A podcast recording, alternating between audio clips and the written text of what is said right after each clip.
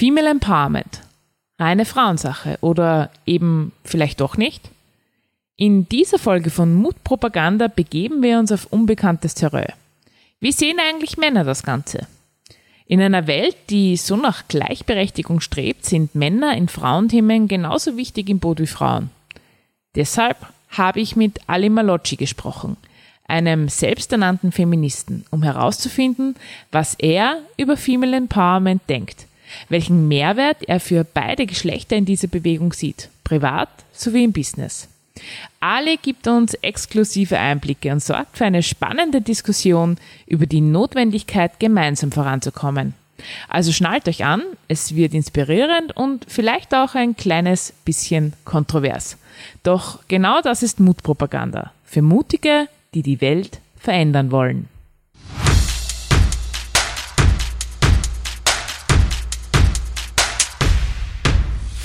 Herzlich willkommen bei Mutpropaganda, deinem Level Up Podcast mit mir, Leslie Jäger, um dich größer zu denken, mutig Neues zu wagen und dein Leben aktiv anzupacken. Hallo und herzlich willkommen zu einer neuen Folge von Mutpropaganda. Und heute ist bereits der sechste Teil der Female Empowerment Serie und wiederum mit einem ganz besonderen Interviewgast. Und ich gebe es ganz ehrlich zu, ich bin jetzt schon aufgeregt, ich habe Herzklopfen, ich habe Kribbeln und ich habe schon ein Vorgespräch natürlich auch gehabt. Und ja, das hat mich schon zutiefst berührt und ich freue mich riesig, dass er heute da ist. Aber damit du dir ein Bild machen kannst, ich habe ein bisschen Recherche betreiben müssen und das war gar nicht so einfach, das ein bisschen kompakt zusammenzufassen äh, möchte dir ein bisschen was über ihn erzählen. Er ist Gründer von Watcher. Er ist Experte für Arbeit und Bildung. Er ist internationaler Kinospeaker und dabei ist er bekannt für seine radikalen Impulse mit klaren Ansagen. Und ja, mit durchschnittlich 140 Kinos im Jahr, das ist schon echt ein Kracher, ja. Er rockt die Bühnen national und international. Und was mir dabei besonders gut gefällt, ja, er hat nicht nur jahrelange Erfahrung, sondern er stützt das Ganze auch auf eine wissenschaftliche Expertise. 2017 war er Leiter für Bildung an der Akademie für Potenzialentfaltung vom geschätzten Professor Dr. Gerald Hütter. Ja, und äh, viele kennen ihn ja äh, in der Neurobiologie wirklich ein Vorreiter. Und seit 2018 ja, ist er selbst als Trendforscher beim Zukunftsinstitut unterwegs und hat bereits mehrere Bücher zum Thema New Work Leadership geschrieben. Und ja, jetzt möchte ich eigentlich gar nicht mehr äh, zurückhalten. Herzlich willkommen bei mir heute Mutpropaganda Ali Malocci. Danke vielmals für die Einladung. Ja, Ali, ich freue mich riesig, dass du da bist und ich muss jetzt ein bisschen ausholen, ja, weil es könnte, man könnte jetzt sagen, das ist irgendwie komisch. Female Empowerment Serie, was tut denn da der Mann? Ja, mhm. also wie, wie passt denn der da eigentlich dazu? Und da möchte ich erzählen, äh, was mir in den letzten Interviews immer passiert ist und äh, in meinen letzten Gesprächen mit ganz vielen unterschiedlichen Expertinnen, alle waren sich einig, wenn wir wirklich Female Empowerment forcieren wollen, dann brauchen wir die Männer dazu. Und von dir weiß ich, ja, du bist männlicher Feminist. Ja, also ähm, ich kenne ganz viele Shirts von dir, T-Shirts auch von äh, unterschiedlichen Kinos, ja, wo du diese Klassenlevel anhast. Und jetzt möchte ich dir einfach einmal fragen, Ali, was, was meinst du da genau damit, wenn du sagst, du bist Feminist? Was verstehst du darunter? Was ist die Message dahinter? Ich glaube, dass wir Menschen alle vergessen haben, dass wir Feministen sind, weil wir sind alle von einer Mutter in die Welt gebracht worden. Und wir verlieren aber irgendwann diesen Bezug dazu, weil uns die Welt da draußen mit Stereotypen ganz stark prägt. Also ein, ein, echter Mann macht das, eine echte Frau muss das und jenes tun und so weiter. Und irgendwann stehst du da und denkst dir, irgendwas passt in dieser Welt nicht. Und ich hatte das, also im Nachhinein ist es ein Riesenglück, ähm, dass, also meine Eltern haben sich scheiden lassen, als ich relativ klein war. Und ich bin bei meiner Mama dann quasi mehr oder weniger aufgewachsen und sie war eine Sozialarbeiterin, sie hat sich immer für Menschenrechte eingesetzt und wenn ich nach Hause komme nach dem Fußball und so einen blöden Witz gebracht habe über Frauen, hat sie mich sofort getadelt und gesagt, alles stopp, du wurdest geboren von einer Frau, pass auf, wie du redest. Dann habe ich gesagt, ist ja nur Spaß, hat sie gesagt, nein, da ist auch oft ein Witz dahinter also, also hinter dem Witz ist auch oft was Ernstes dabei, pass nur auf. Und sie hat mich da sehr stark sensibilisiert, auf Sprache zu achten. Und natürlich kann man oft Witze machen über lustige Dinge, wenn es wirklich als Witz gemeint ist. Aber wir haben eine Gesellschaft, die irgendwann aufgehört hat, Dinge zu respektieren, die das Leben schenken, nämlich die Mutter Erde, die, wo wir jetzt gerade für quasi unser Überleben auf dieser Erde kämpfen. Das andere ist die Frau, die das, oder das, das Wesen der Frau, die das Leben schenkt und auch nährt. Egal, ob man jetzt ein Kind in die Welt bringt oder nicht, aber Frauen haben einen ganz eigenen Zugang zum Leben und wir haben auch die letzten Jahre gemerkt, dass auf Leadership-Ebene uns ganz stark Fähigkeiten fehlen, die wir früher als Soft Skills abgestempelt haben. Alle Studien auch vom World Economic Forum zeigen, dass wir in der Zukunft mehr Empathie benötigen, äh, die Kreativität, Dinge hinterfragen, aufeinander schauen, sich um Menschen auch kümmern im Team. Und das waren Fähigkeiten, wo man immer gesagt hat, das sind Soft Skills und Fähigkeiten, die man witzigerweise immer Frauen zugesprochen hat. Und was ich in meinem Leben irgendwann gemerkt habe, war für mich was ganz normal, für Gleichberechtigung einzustehen. Und wenn du merkst, dass es irgendwo ein falsches Gefälle gibt, bin ich dafür immer ganz normal eingetreten. Dann kommst du in die Businesswelt und alle sagen, na, du bist ja Feminist, was ist denn mit dir los?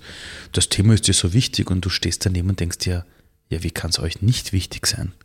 Also sollen wir so weitermachen wie bisher? Also wie viele Frauen haben in den letzten 20 Jahren einen Krieg angefangen? Das sind ja die ganzen Kerle, die sich selber nicht im Griff haben. Wie viele Frauen stellen sich ein Dubai und sagen, wir bauen den nächsten größeren Turm? Also das sind ja alles nur Männer, ja. Die ganze ganze Werbung für die fettesten SUVs. Auf wen zielt denn das ab? Auf die ganzen Männer. Und ich habe einfach gemerkt, auch in meinem Job in den letzten 10, 15 Jahren, wenn du Executive begleitest oder mit Leadern zu tun hast, dass unfassbar viele Männer dich anschauen und sagen, ich war nie da, als meine Kinder groß geworden sind. Als ich das erste Mal Vater geworden bin, habe ich es auch erzählt bei Keynotes. Danach sind unfassbar viele immer unter vier Augen zu mir hergekommen und haben gesagt, Herr Malocci, wenn Ihre Tochter da ist, schauen Sie drauf, da zu sein, weil ich war nicht da. Dann siehst du wieder so ein alter weißer Mann, die wir ständig alle beleidigen, leider Gottes, vor dir steht, der hat sein Eckbüro, der hat alles erreicht, ist ganz oben, CEO und schaut dich mit Tränen in den Augen an und sagt, wissen Sie, als ich als Jugendlicher an Familie gedacht habe, hätte ich damals gesagt, ich will zu Hause sein, ich will Teilzeit arbeiten, ich will für meine Kinder da sein, Kinderwagel schieben. Bei mir im Dorf hätten sie mich zum Teufel gejagt. Hätten sie zu mir gesagt, du bist kein echter Mann ich habe ja versucht, alles richtig zu machen. Deshalb bin ich ja erfolgreich geworden. Aber ich habe das Wichtigste wie meine Kinder und so nie gesehen. Und das war dann der Knackpunkt, wo ich gemerkt habe, der Feminismus, wenn wir den wirklich auch richtig umsetzen, dann ist er in erster Linie eine Befreiung des Mannes von seinen alten Rollenbildern, weil dann dürfen Männer endlich die Männer sein, die sie immer sein wollten. Die liebenden Väter, auch der weiche Mann quasi und müssten sich nicht so komisch verkrampfen, wie wir es heute sehen. Also wenn ich heute auf Managementkonferenzen gehe, sehe ich wenige glückliche Gesichter. Da sehe ich eher Männer, die ihre Köpfe auf ihren, auf ihren Körpern herumtragen und versuchen stark zu sein. Und das wirkt sich in vielen Bereichen negativ auf die Gesundheit aus, auf die Psyche aus. Wir haben bei, wenn es um Suizid geht, bringen sich viel mehr Männer um, zum Beispiel. Da muss man leider Gottes sagen. Ähm, das aufgestaute Wut da. Und wenn wir den Feminismus entfesseln und ihn wirklich alle leben, dann haben wir ein Leben, wo jeder Mensch, egal ob ein Mann oder Frau, am Tag der Geburt, wir dieses Kind anschauen können und sagen können, hey, du kannst alles sein, was du sein willst. Weil die Welt ist dafür bereit, dass jedes Geschlecht das sein kann, wie dieser Mensch es für sich selbst möchte. Und deshalb ist mir der Feminismus so unglaublich wichtig und ich weiß, dass ich polarisiere. Ich hatte gestern eine Keynote, wo einer danach zu mir kommt und sagt, Ali, ich muss mich bei dir entschuldigen, weil ich habe dich gesehen mit deiner Jacke, wo hinten drauf steht, Female is Future, und habe mir gedacht, der Typ mit dem Bart, warum ist das dem wichtig? In der Keynote habe ich es aufgelöst. Und dieser Mann, das war ein Zwei-Meter-Typ, so ein richtiger, gestandener Typ, hat sich, sich wirklich danach entschuldigt, hat gesagt, so, weißt du was, ich kaufe mir jetzt auch ein Shirt zum Thema Feminismus und trage im Büro. Und deshalb ist es mir einfach wichtig, äh, das ist der größte Hebel, um diese Welt zu retten alles, was du dir alles anschaust, das Thema Klima, die Ausnutzung der Ressourcen, die Kriege und so, das sind stark männliche Verhaltensmuster, die nicht mehr sein müssen. Und ich habe mir die Frage gestellt, wie kann ich diese Welt wirklich besser machen? Was ist der eine Hebel, der eine Dominostein, den du umschmeißen musst? Und das ist dieses Gleichberechtigungsthema mit Feminismus. Wenn du das in den Griff kriegst gesellschaftlich, lösen sich all die anderen Dinge.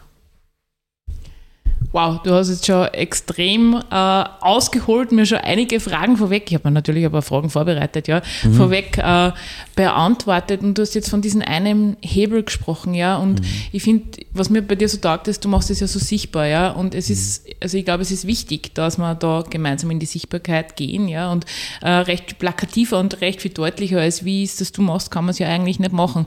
Aber was glaubst du denn, also jetzt haben wir von diesem einen Hebel gesprochen, ja, aber wenn wir es jetzt einmal runterbrechen, ja, auf Drehschrauben gesamtgesellschaftlich. Ja. Was glaubst du, sind da unsere wichtigsten drei Drehscheiben, damit wir dieses Feminismus-Thema wirklich in den Griff kriegen? Wir müssen aufhören zu glauben, dass die Frauen das Problem sind.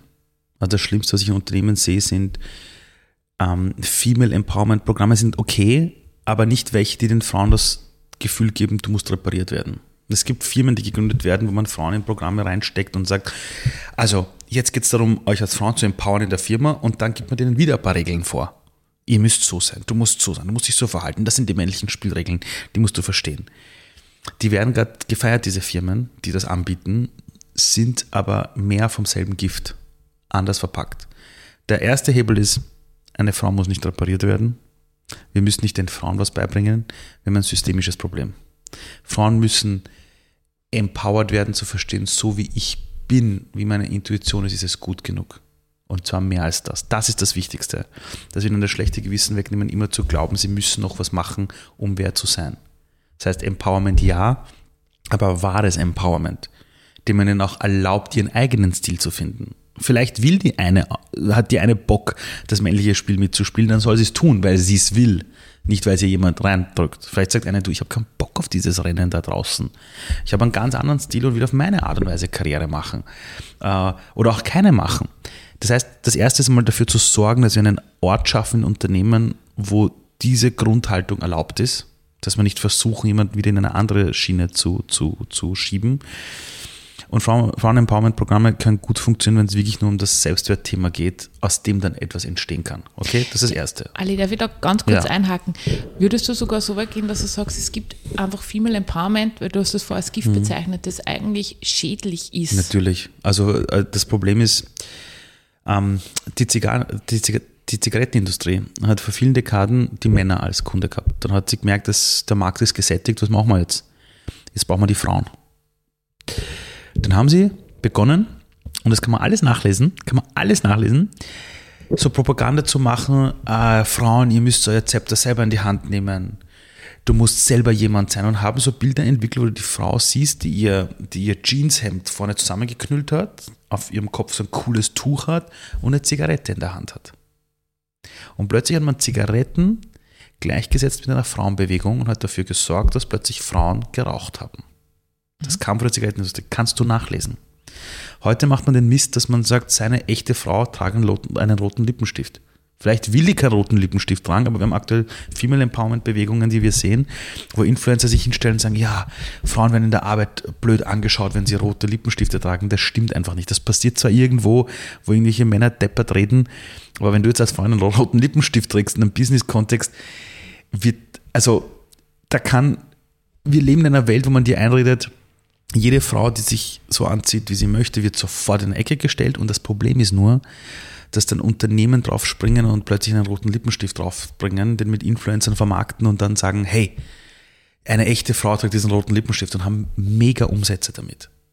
Und dann stehen Frauen in mir und sagen, ja, ich kaufe mir jetzt diesen roten Stift, weil ich stehe auf Female Empowerment. Und du stehst daneben und denkst da, du wurdest gerade zu einem Konsumenten gemacht von einem Produkt, das dir einredet, nur wenn du das Ding trägst, bist du jemand. Das ist der älteste Werbetrick der Welt, dass man Menschen sagt, wenn du dieses Produkt trägst, bist du Teil eines Movements. Danke, der Umsatz auf der, auf der anderen Seite. Und das ist das Gefährliche, also, was ich aktuell erlebe, was man mit Frauen tut.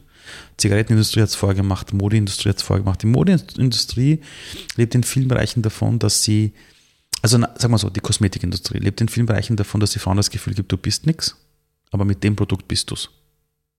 Ja, mhm. so. Äh, und das muss man mal verstehen. Und das, weiß, und das weiß ich, weil ich viel mit Kindern arbeite.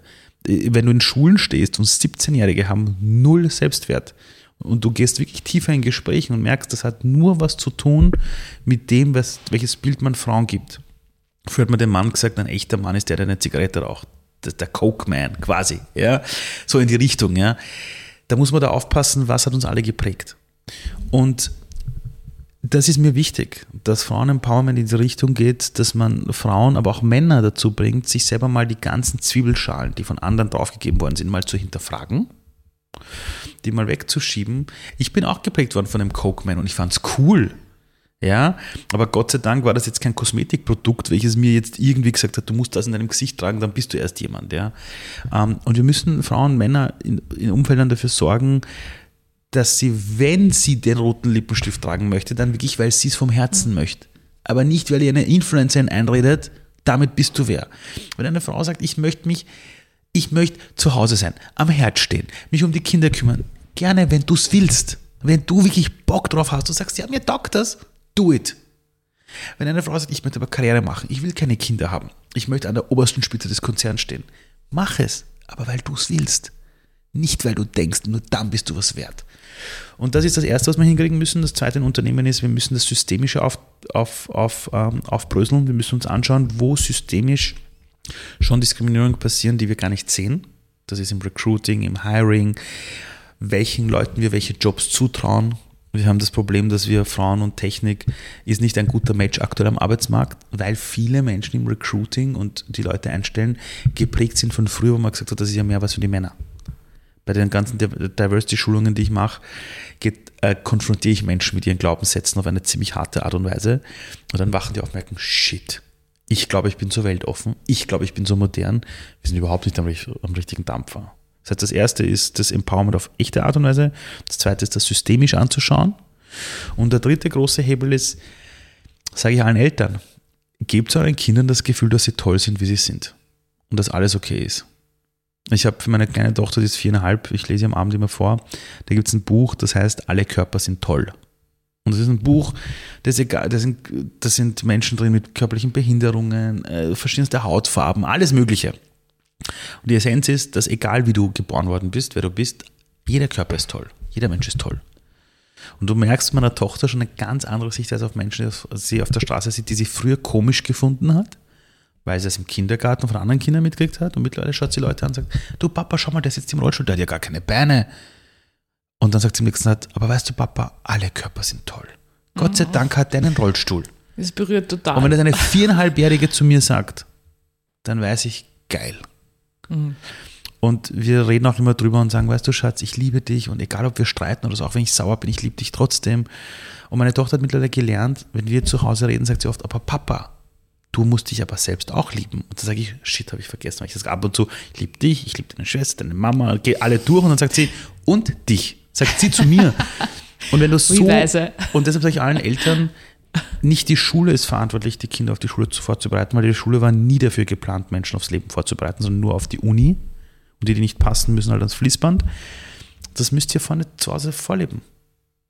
Gehst du zu deinem Sohn oder zu deiner Tochter, äh, haust dir auf die Schule und sagst, boah, du bist ein toller Bub ah, du bist ein cooler Kerl oder Ma, du bist ein tolles Mädchen, dann lernt ihr vielleicht, ich bin nur ein tolles Mädchen, wenn ich was leiste. Und das muss man halt für sich lernen. Macht man es perfekt? Nein. Ich mache es auch nicht perfekt. Ich bin weit davon entfernt. Aber das sind die drei großen Hebel. Echtes Empowerment, systemisch sich Organisationen anzuschauen und zu Hause in der Familie anzufangen ich hake da jetzt gleich wieder nach, ja, also ähm, weil du gesagt hast, systemisch das äh, in Unternehmen äh, sich anzuschauen. Äh, ich, ich komme jetzt da mit einer ganz einer äh, wie soll man sagen, speziellen Frage, wo sie die Geister mhm. scheiden, ja. Mhm.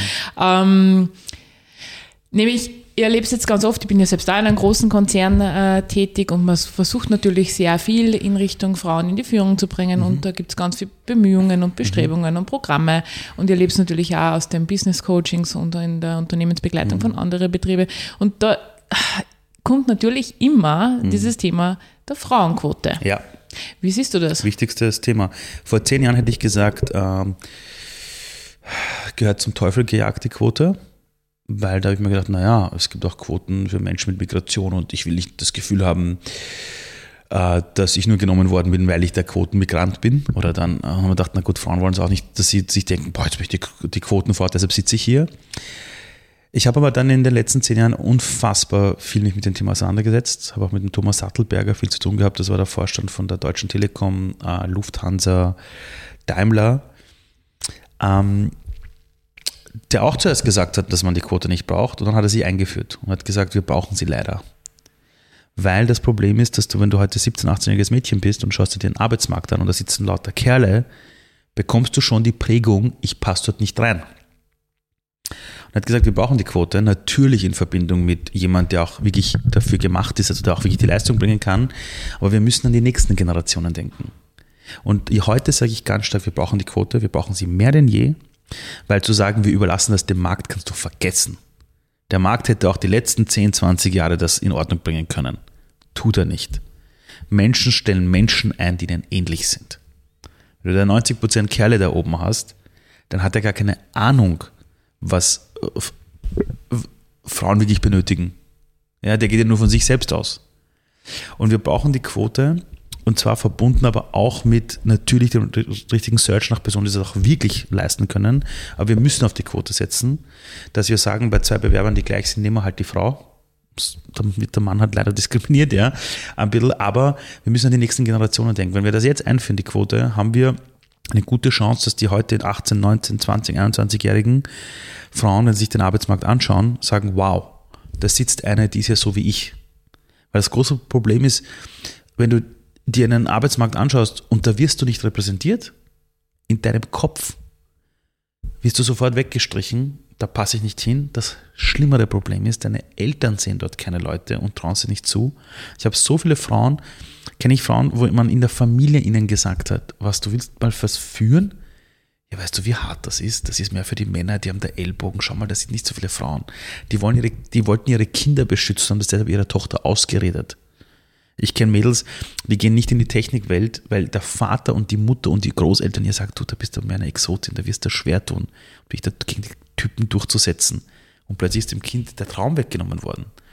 Und heute sage ich, ja, wir brauchen die Quote. Wir brauchen auch die Quote in Vorstandsetagen für Leute mit Migration. Wir brauchen eine Quote auch für Menschen, die in Armut aufgewachsen sind und es sich geschafft haben, in die Gesellschaft zurückzukämpfen quasi. Brauchen wir alles. Leider Gottes. Vor zehn Jahren hätte ich gesagt, sicher nicht. Ich habe so viele Studien mir angeschaut. Ich hab, und ich habe mir gedacht, wenn wir keine Quote haben, wem überlassen wir es? Und der Markt macht das sicher nicht. Also ich, ich weiß, wie es im Hintergrund rennt in manchen Unternehmen und wir brauchen die leider Gottes. Aber nur für eine spezielle Zeit. Also ich glaube, wir sollten für die nächsten zehn Jahre die Quote haben und danach nicht mehr. Ich finde genau diesen zeitlichen Ansatz, den habe ich so noch nie gehört, ehrlicherweise, und den finde ich extrem spannend, weil im Grunde genommen das, was du jetzt, also wenn ich es richtig verstehe, ist es ja. das, was du jetzt siehst, erntest du halt dann in äh, 10 Jahren, 15 genau Jahren. Genau so ist es. Und äh, das finde ich extrem spannend. Und also also nicht für jetzt, sondern wir brauchen sie für die nächsten Generationen, die kommen. Ja, ja. Mhm. ja. ja und da wird es halt auch manches Mal, ah, ja, manches Mal gibt es Missmut. Ist so. Äh, du, den Missmut gibt es auch so. Nur der wird unterdrückt, indem man sagt, aktuell den Frauen, es ist halt so. Wir, haben seit Dekaden einen unfassbaren Missmut. Das Problem ist, dass sich die Frauen und der Arbeitsmarkt damit abgefunden hat und glaubt, das ist halt so. Wir glauben halt, dass Frauen nicht in der Technik so dabei sind. Die ersten Softwareentwickler der Welt waren Frauen. Äh, Informatik wurde erfunden von Ada Lovelace, einer Frau. Informatik ist zutiefst weiblich. Das sind die größten Talente in dem Bereich, zeigen alle Studien. Nur dann schaust du den Arbeitsmarkt an vor fünf Jahren und da heißt, naja, Frauen sind halt nicht so technisch. Ne? Männer sind halt nicht so sozial dann, dann bist du in Schulen und siehst, was für tolle Lehrer, Lehrerinnen, Kleinkindpädagoginnen es gibt, die Männer sind. Und erzählt keiner darüber, weil sich alle damit abgefunden haben. Es gibt einen unglaublichen Missmut darüber. Nur, der wurde betäubt. Weil wenn es eh so ist, pff, dann brauche ich mich gar nicht aufregen drüber. Deshalb erlebt man gerade ein ganz neues Aufwirbeln und, und, und viele werden sich denken, oh, scheiße, und das ist jetzt anders. Aber wir werden diesen Missmut brauchen, weil wie soll ich sagen, eine gute Beziehung lebt davon, dass man irgendwann lernt, gut zu streiten. Und nach dem Streit bist du dir näher als jemals zuvor. Und das lernt gerade die Gesellschaft. Und das Problem ist, dass wir so weich gebettet worden sind die letzten Dekaden, wo uns jeder versucht hat einzureden, dass das so bleibt, ähm, dass jetzt die Leute bei jedem kleinen Blödsinn, der losgeht, sofort die Nerven wegschmeißen. Kerle regen sich über Dinge beim Feminismus auf, die sie gar nicht betreffen, weil sie es in der Zeitung lesen.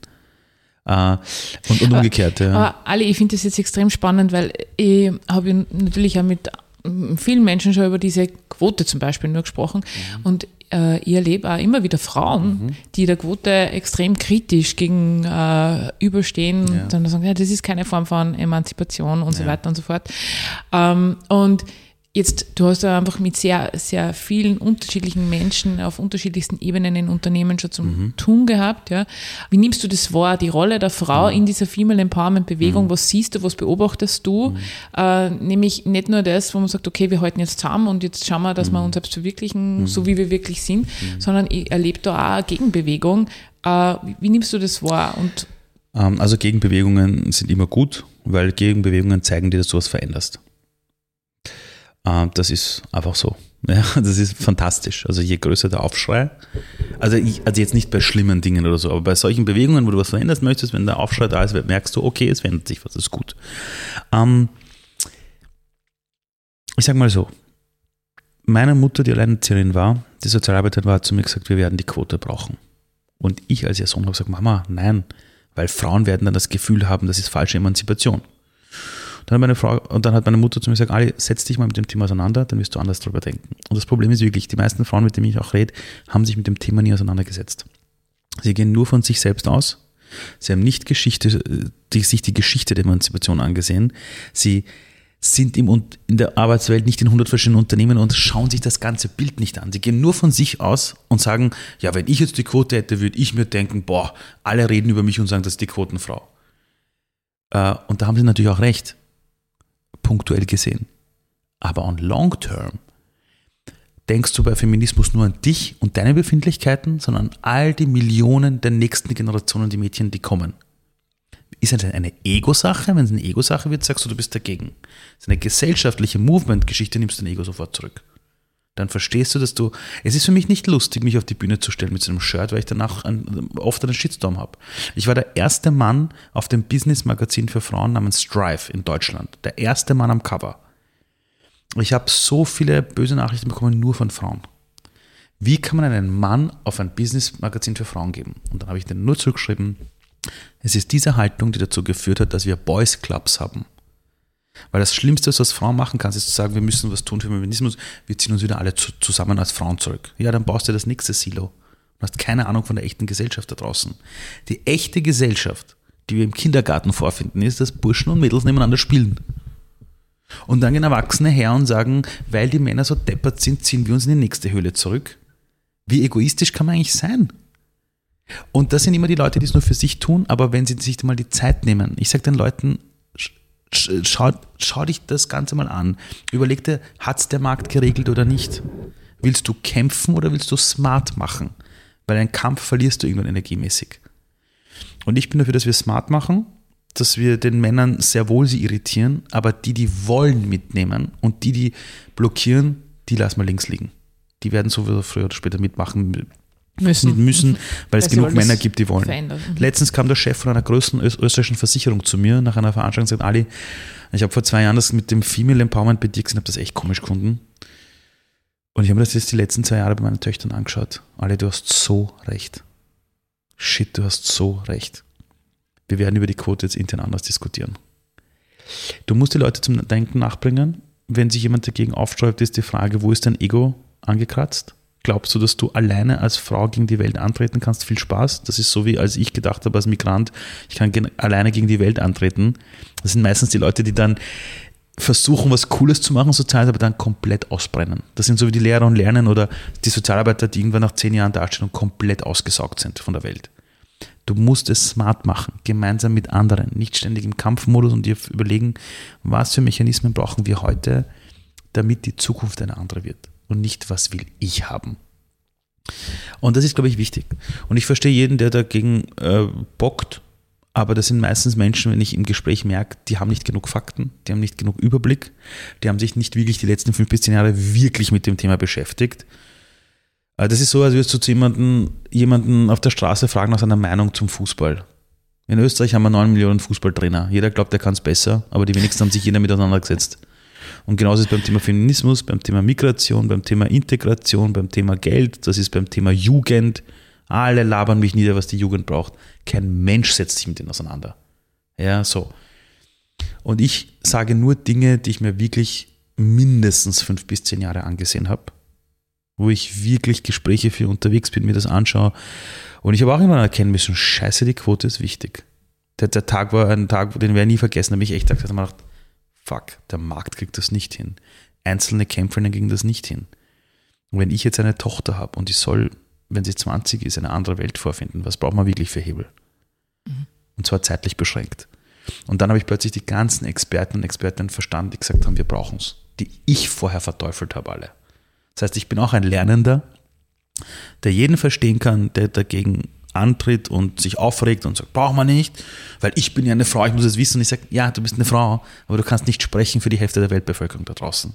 Du kannst nicht sprechen für das Mädchen, das gerade zu Hause sitzt und von ihrer Familie hört, schau mal, in den Banken sitzen ja nur Männer, du hast dort nichts verloren, für die darfst du nicht sprechen. Mhm. Ja. Ich finde, das ist ein, ein ganz wichtiger Ansatz, denn ähm, gerade, also Frauen in Führungspositionen bewegen sich oft mit Frauen in Führungspositionen. Was auch gut ist, was urgut ist, um sich auszutauschen, von den, weil sie auch dieselben Probleme haben werden. Richtig. Muss man auch ganz klar sagen. Aber nichtsdestotrotz, also erlebe ich es, also wenn ich jetzt das reflektiere, was du, du mir gerade gesagt hast, auch, dass sie selbst natürlich auch in einer Bubble sind. Viele davon haben nicht anhand von einer Frauenquote quasi ihre Führungsposition bekommen mhm. äh, und gehen jetzt natürlich, so wie du gerade sagst, von sich aus, aber bei mir, ich habe es auch nicht braucht und es ist auch gut gegangen mhm. und tauschen sich natürlich auch wieder mit Frauen aus in Führungspositionen, die es vielleicht ähnlicher gegangen ist, mhm. aber so wie du gerade sagst, übersehen natürlich, dass sie nicht die Gesellschaft abbilden, mhm. sondern halt nur ein ganz ein, ein kleiner Prozent Genau. Teil, äh, wenn überhaupt Prozentteil, ja, weiß man gar nicht, ob man von einem Prozent reden kann,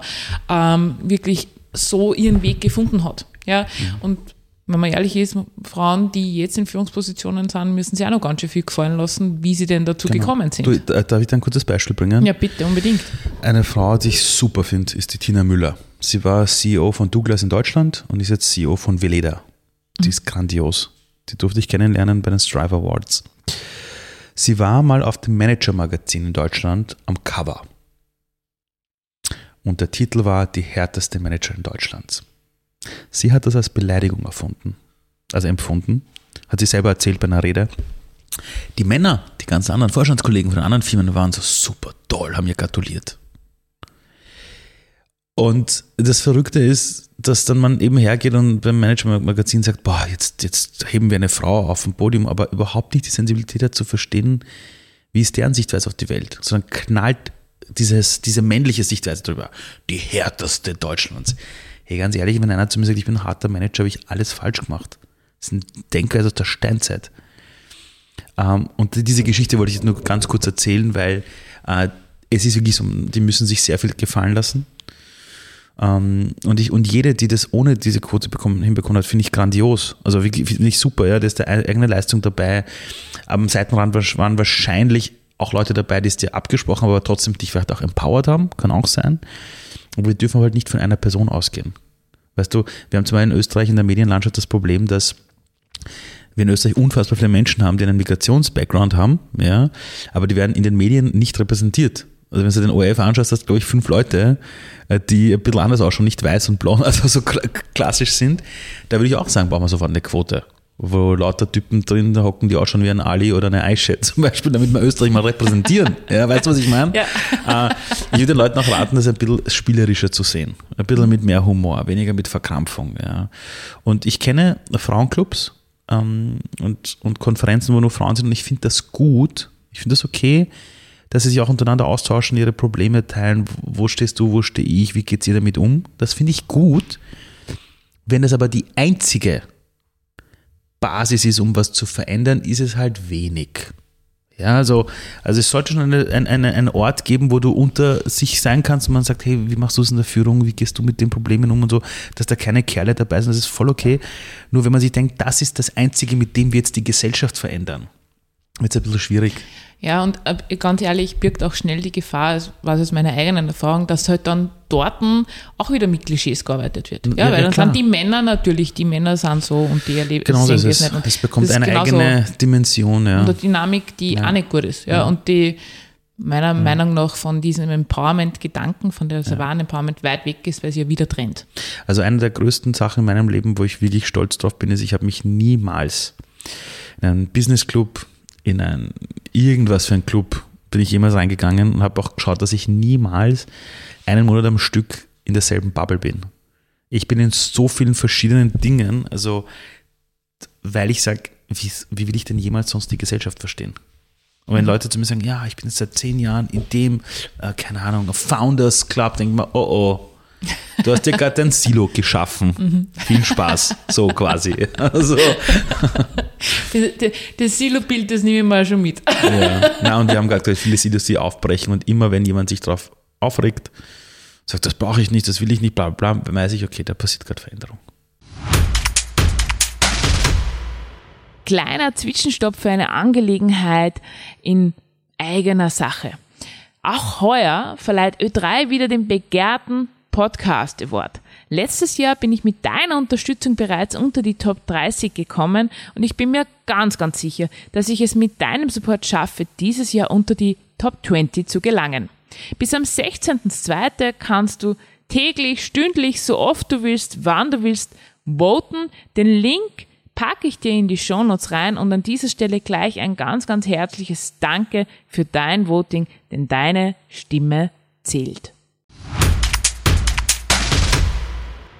Ali, jetzt hast du vorher äh, von dieser Erfahrung gesprochen, dass nach der Kind jemand auf die zugegangen ist, nach zwei Jahren eigentlich, hm. sagt, jetzt verstehe das anhand ja. meiner eigenen Töchter. Das passiert äh, oft, das, das habe ich oft. Genau, ja. und ich konnte mir jetzt vorstellen, dass die eine oder andere, also Hörer oder Hörerin hm. vielleicht auch gerade sich denkt, das macht Sinn. Äh, hm. Und jetzt hier ist vielleicht mit ein bisschen einer anderen mhm. äh, Perspektive und habe äh, neue, eine neue Wahrnehmung auf die mhm. Sicht der Dinge, vielleicht was Frauenquote oder Female Empowerment betrifft.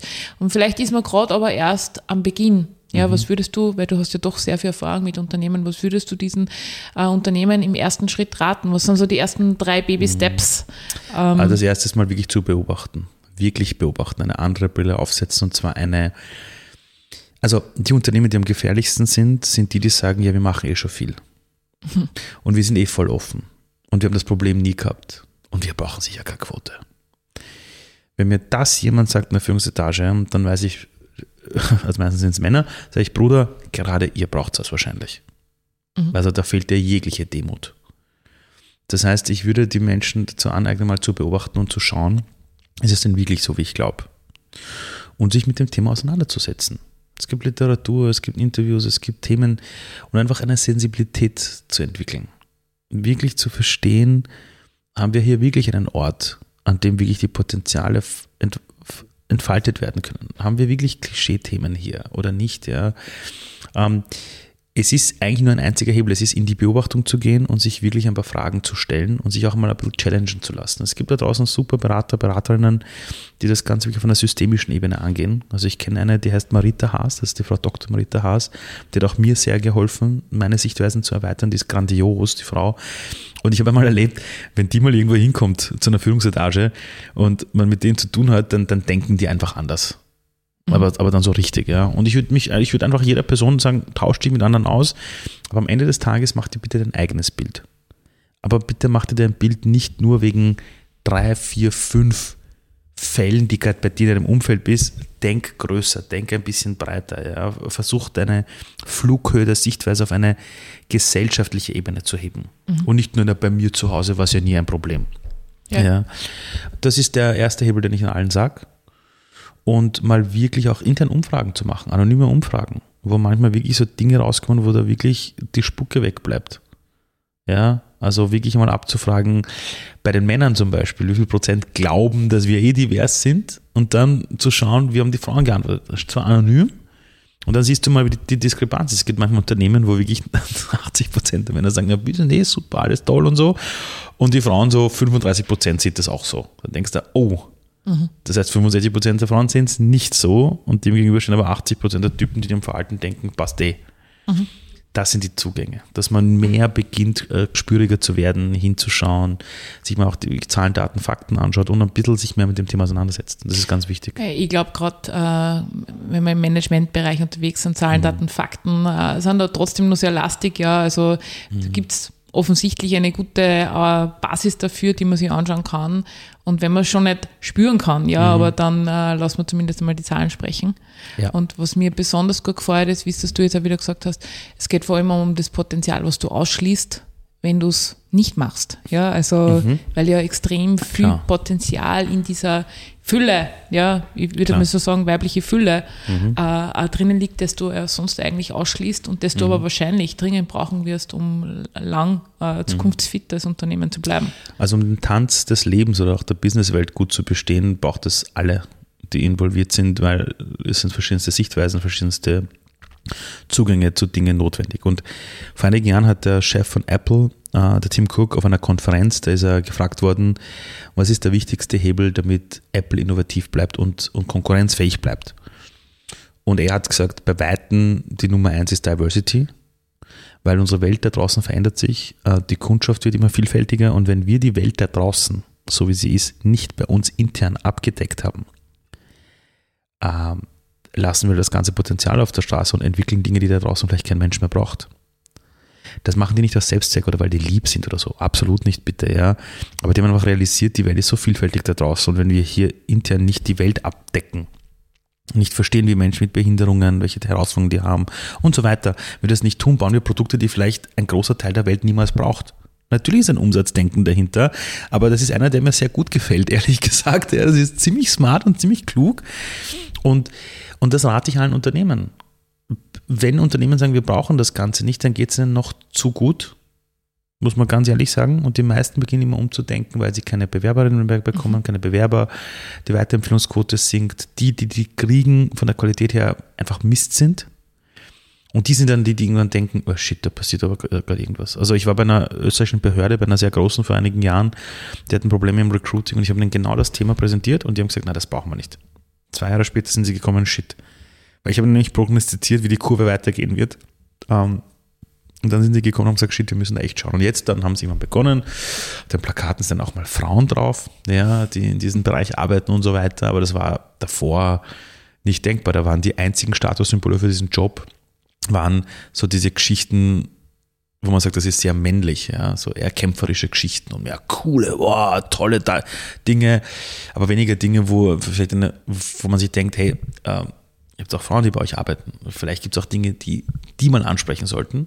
Zwei Jahre später haben sie es geändert, ähm, aber sie haben zwar intern den Umgang noch nicht verändert. Deshalb haben sie die, viele Probleme immer noch bei denen, die zwar anfangen, aber merken, das Außenbild, das da gespielt wird, hat nichts mit dem Innenbild zu tun. Das heißt, es ist schon viel Schmerz manchmal notwendig bei Unternehmen, die da hinkommen.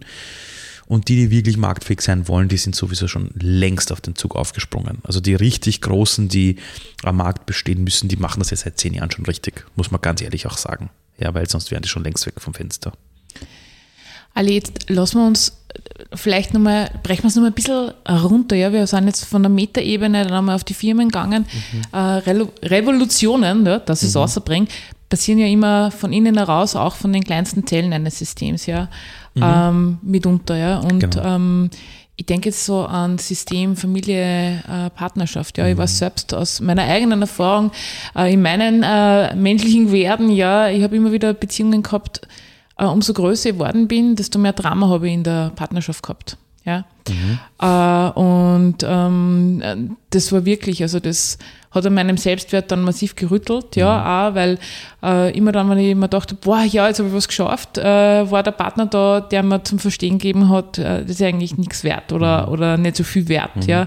Ähm, und ich glaube allerdings, ja, äh, dass es total wichtig ist, äh, da Männer so wie Frauen, ja, zu ermutigen, äh, einfach da diese diese Veränderung, ja, die du da angesprochen hast, äh, nämlich auch zur Befreiung des Mannes, dass er der sein kann, mhm. der er sein möchte, egal wie es jetzt ausschaut, als mhm. liebender Vater, mhm. als empathischer Partner, der, keine Ahnung, äh, die Businessfrau unterstützt, ja, mhm. äh, dass wir das auch forcieren, ja, und uns erlauben, ja, mhm. ohne dass wir von außen mit dem Finger drauf zeigen und sagen, was denn das für Waschlappen, ja.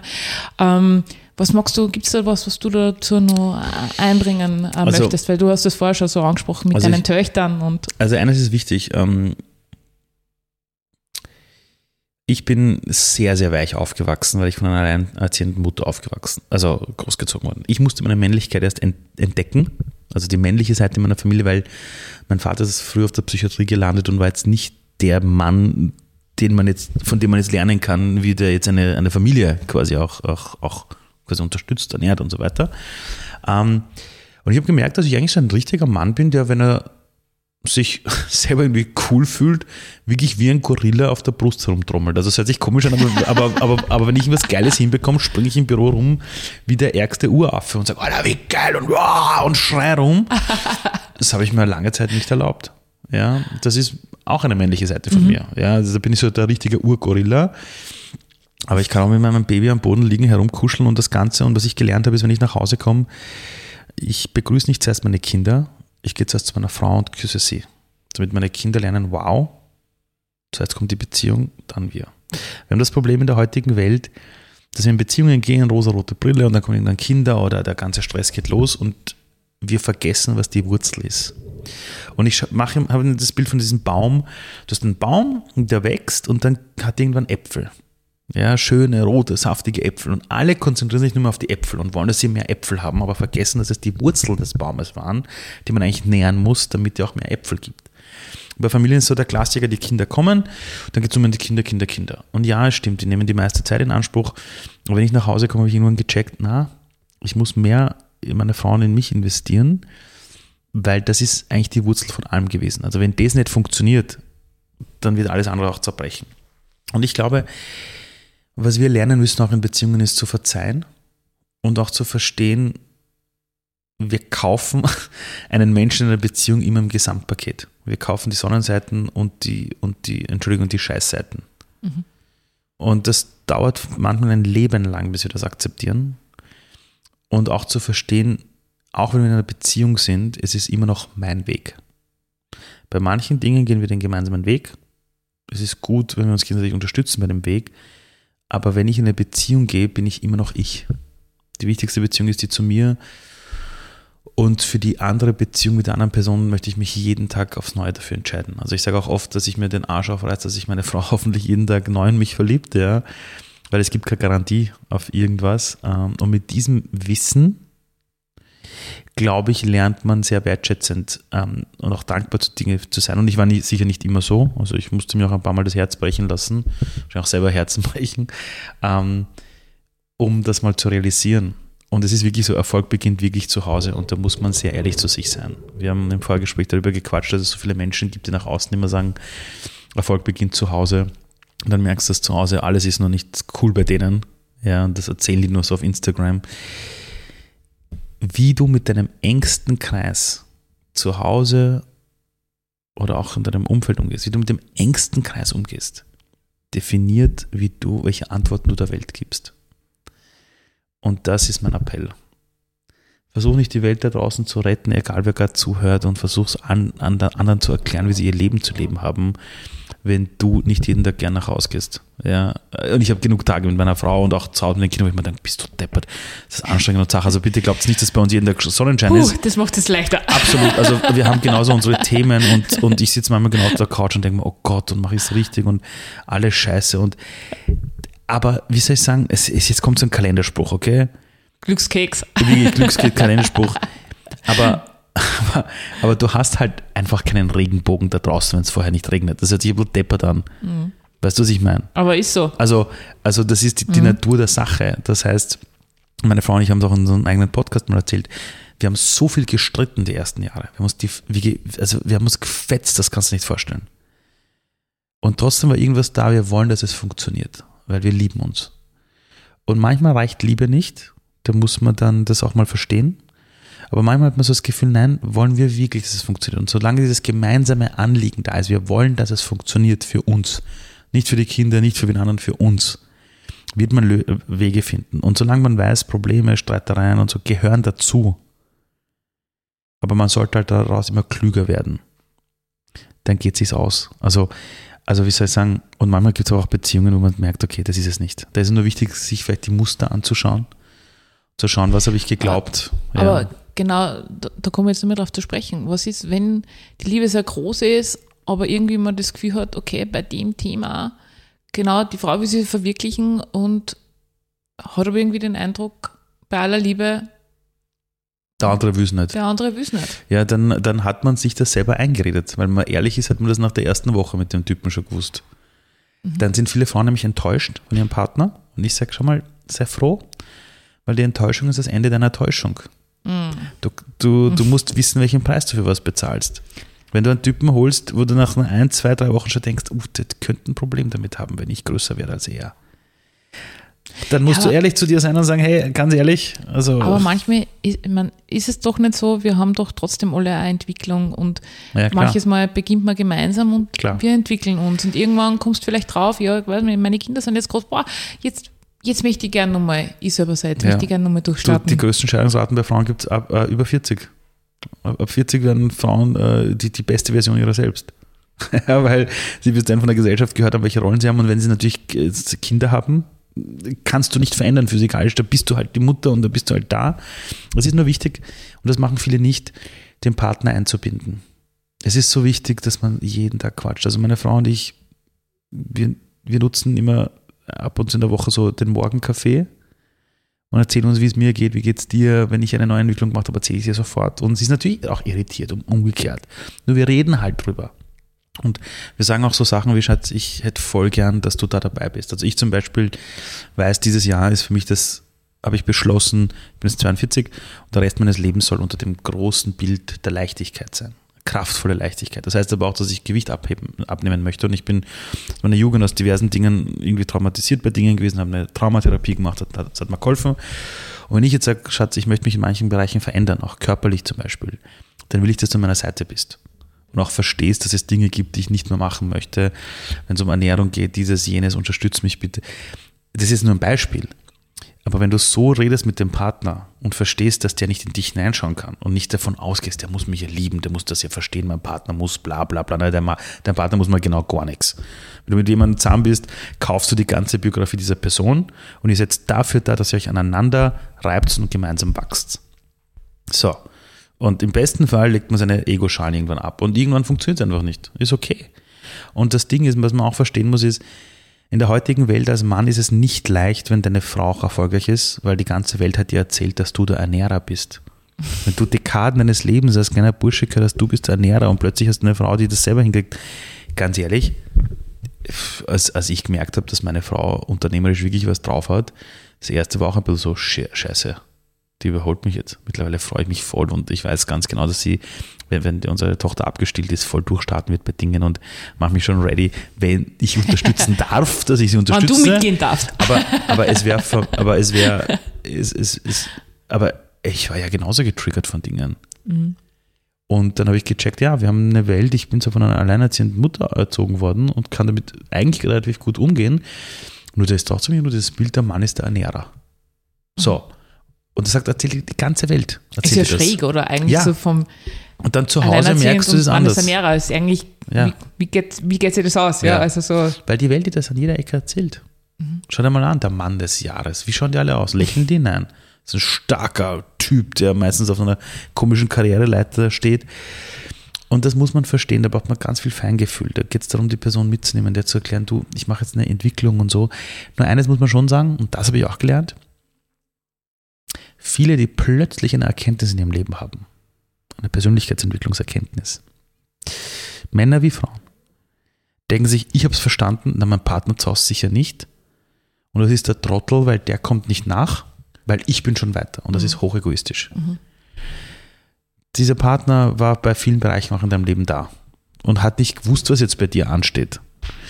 Und es ist wichtig, dass man die Leute involviert. Manchmal bei so Persönlichkeitsentwicklungsseminaren, die auch gut sind, sagen die guten Trainer auch am Ende, alles, was du jetzt gelernt hast, geht's bitte nicht nach Hause und häng das deinem Partner um. Mhm.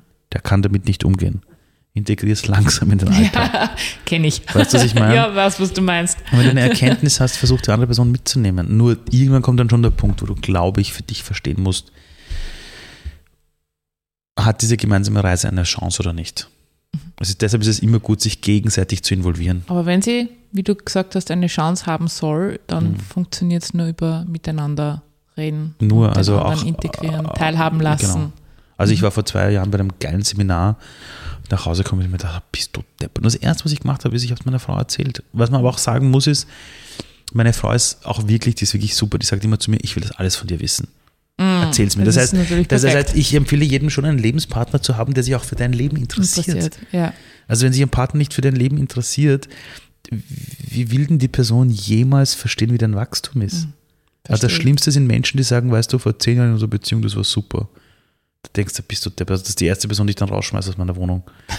Weil, kennst du die Leute, die zu dir sagen, bleib so wie du bist? Das ist das Schlimmste, oder? Denen kannst du einen Anwalt schicken. Sagen, Alter, wenn ich in zehn Jahren dasselbe bin wie heute, da. Habe ich was falsch also, also, was für ein Scheißleben habe ich dann, ja? So, ähm, und, und ja, das ist es eigentlich. Also mir geht es nicht darum, dass wir uns alle in der Persönlichkeit mega entwickeln und hin und her. Nur wenn wir einen Partner an unserer Seite haben, dann müssen wir uns irgendwann die Frage stellen, denke ich den auch mit? Mhm. Nicht schleppe ich den mit, mhm. denke ich die Person mit. Macht einen Unterschied. Und sie mein Team oder nicht? Ja. Auch in meinem Business hier. Ich habe eine Managerin, ich habe ein Team. Wenn ich unterwegs bin, habe ich nie das Gefühl, dass ich jetzt auf der Bühne stehe. Nein, da stehen wir alle auf der Bühne. Mhm. Denke ich sie alle mit. Wenn ich unterwegs bin, ist meine Frau immer dabei. Ja, ist es immer leicht? Nein. Haben wir genug äh, Themen, die nicht einfach sind? Nicht klar.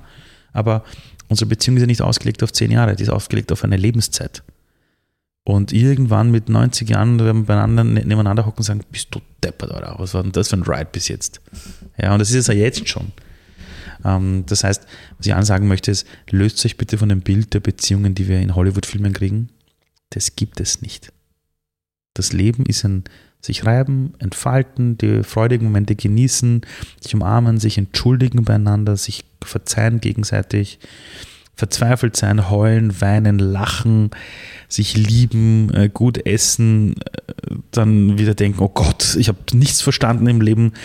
Das ist alles normal, deshalb sind wir Menschen. Ali, ich konnte dir stundenlang zuhören, aber die, die Zeit, die fliegt wie im Nu. ja. Äh, und wir haben halt auch nur einen begrenzten zeitlichen Alles Rahmen. gut. Also, puh, äh, eigentlich hättest du schon die perfekten Abschlussworte, aber ich muss jetzt eigentlich nochmal ausholen, denn es heißt Mutpropaganda und bei Ja. mir geht kein Interviewgast ohne einen Muttipp. Ja? Mhm. Was ist denn so dein, dein Muttipp an die Menschen? Da draußen, die Hörerinnen und Hörer. Wenn du irgendwie mit dem Rücken zur Wand stehst oder du hast Angst vor der Zukunft, wie auch immer, stell dir kurz vor, dass du nach links schaust und da steht dein 14-jähriges Ich neben dir. Und dein 14-jähriges Ich hat gerade dieselbe Angst wie du.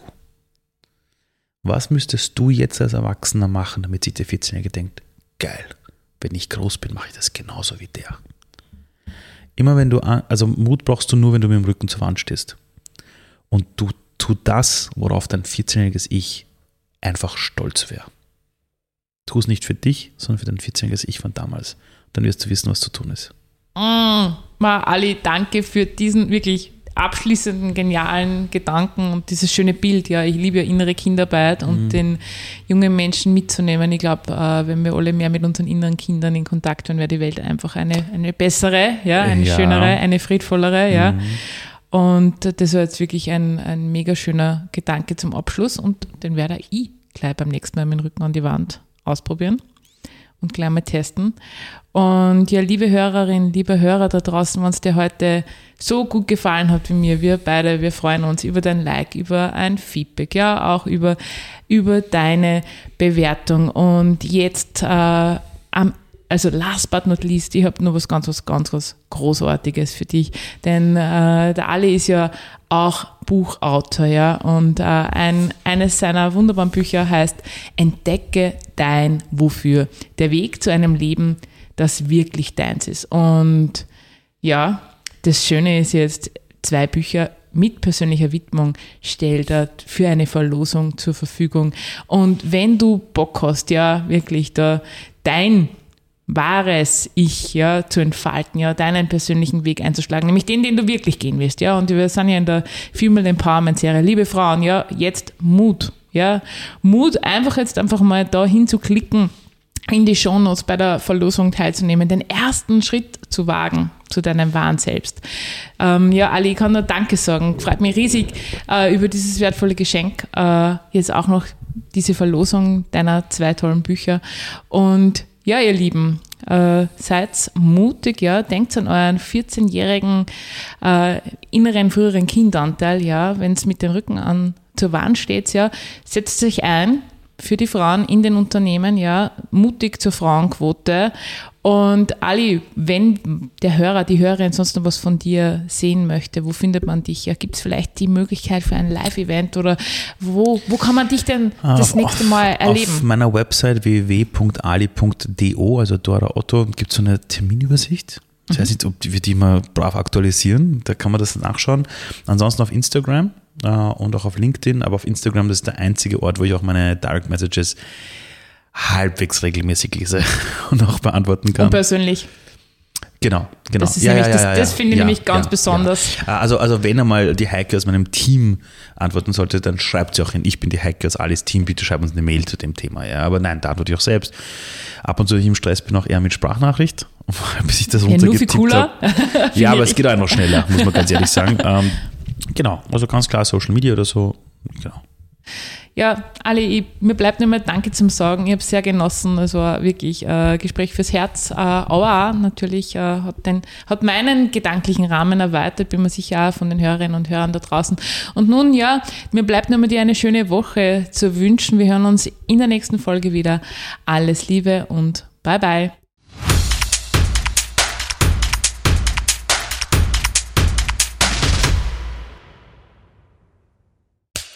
Cut. Und wer hat's produziert? Das Pod. Deine Podcast-Agentur.